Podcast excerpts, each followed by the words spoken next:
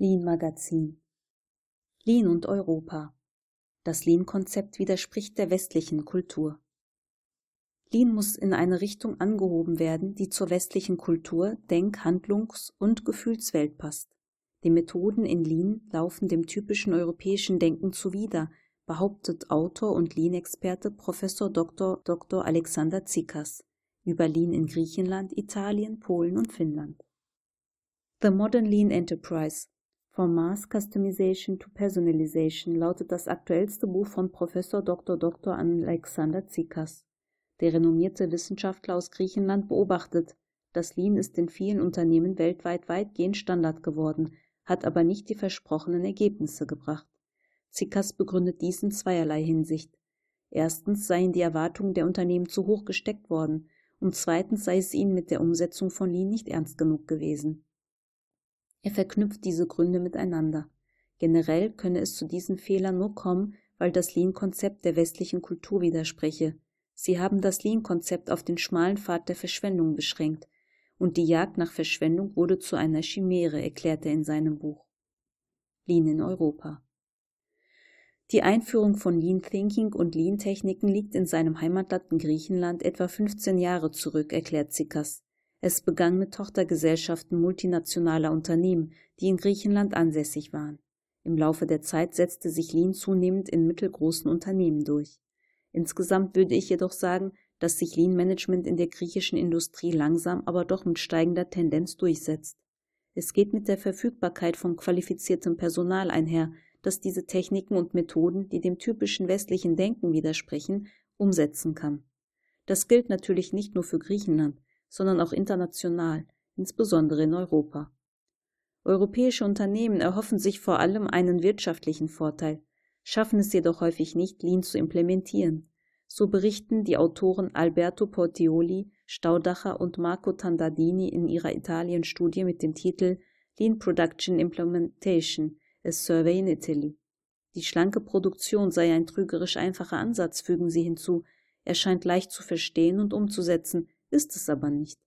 Die Zahl der Unternehmen, die Staudacher und Tandadini im Rahmen ihrer Studie betrachteten und die keine nennenswerten Verbesserungen mit Lean erzielten, ist relativ groß. Verschiedene Studien zu europäischen Ländern stellen übereinstimmend fest, die erfolgreiche Umsetzung der Lean-Methoden hängt eng mit deren Verständnis zusammen. Dieser spezifische Aspekt wurde unter anderem auch in Griechenland im Jahr 2016 durch Salonitis und Sinopoulos untersucht. Angst vor dem Unbekannten. In griechischen Produktionsunternehmen zeigte sich ein anderes Verständnis von Lean als in den gängigen Literatur dargestellt. Dieses Missverständnis erstreckt sich vom Management bis zu den ProduktmitarbeiterInnen. Und genau das ist das Problem. Wie soll etwas umgesetzt werden, das nicht richtig verstanden wird? Solonitis und Sinopoulos teilen Sikas Beobachtung. Sie fordern das Personal durch Schulung zu qualifizieren, damit dieses Missverständnis über Lean vermieden werden kann. Entsprechend erklärte der bekannte Lean-Experte Jeffrey K. Leica im exklusiven Interview mit der Leanbase.de mit, es liegt an den Unternehmen, in die Ausbildung zu investieren und wirklich eine Mentalität zu schaffen, in der Manager eher Lehrer und Coaches als Diktatoren und Kontrolleure sind. Die Einbeziehung der obersten Führungsebene ist von entscheidender Bedeutung. Nicht nur um eine angemessene Schulung zu gewährleisten, sondern auch um Widerstände seitens der MitarbeiterInnen zu vermeiden, die letztlich einer ordnungsgemäßen Umsetzung von Lean im Wege stehen würden. Salonitis und Zipolopoulos erklären, dass die Gründe für eine ablehnende Haltung unterschiedlich sind. Sie reichen von mangelnden Kenntnissen über Lean-Tools bis hin zum fehlenden Verständnis für die Notwendigkeit von Veränderungen.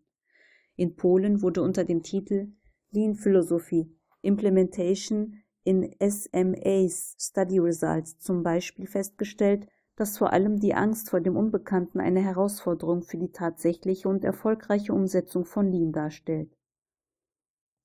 Diese Herausforderungen werfen jedoch die Frage auf, gibt es überhaupt ein richtiges Verständnis von Lean oder sollte jedes Unternehmen Lean für sich selbst definieren und es an seine Bedürfnisse anpassen?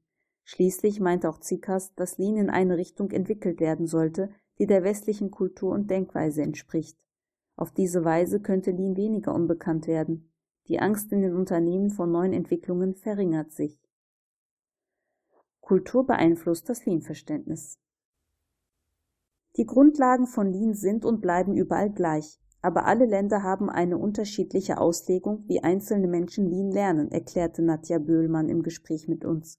Sie ist eine der Moderatorinnen und Teil des Orga-Teams des Bühnenprogramms auf dem Lean Around the Clock, des Jahresevents der Lean Community in Deutschland. Den Einfluss der Kultur auf das Lean-Verständnis vergleiche sie damit, wie die eigene Familie einprägt. Für mein Verständnis von Lean steht der Mensch klar im Fokus. Mit Menschen arbeiten, Menschen mitnehmen, Menschen begeistern. Genauso wie es bei Toyota propagiert wird, fügt sie als globale Kaizen-Führungsbeauftragte eines global agierenden finnischen Unternehmens hinzu. Eine erweiterte Form von Lean? Lean wird durch verschiedene Aspekte beeinflusst. Davon sind Lean-Experten überzeugt. Muss Lean aber nun in eine Richtung angehoben werden, die zur westlichen Kultur, Denk-, Handlungs- und Gefühlswelt passt? Im Interview mit Jeffrey Leica findet man eine mögliche Antwort auf diese Frage. Er glaubt nicht, dass Europa eine erweiterte Form von Lean entwickeln müsse. Doch die Art und Weise, wie Unternehmen die Tools anwenden, kann aufgrund der nationalen Kultur unterschiedlich sein.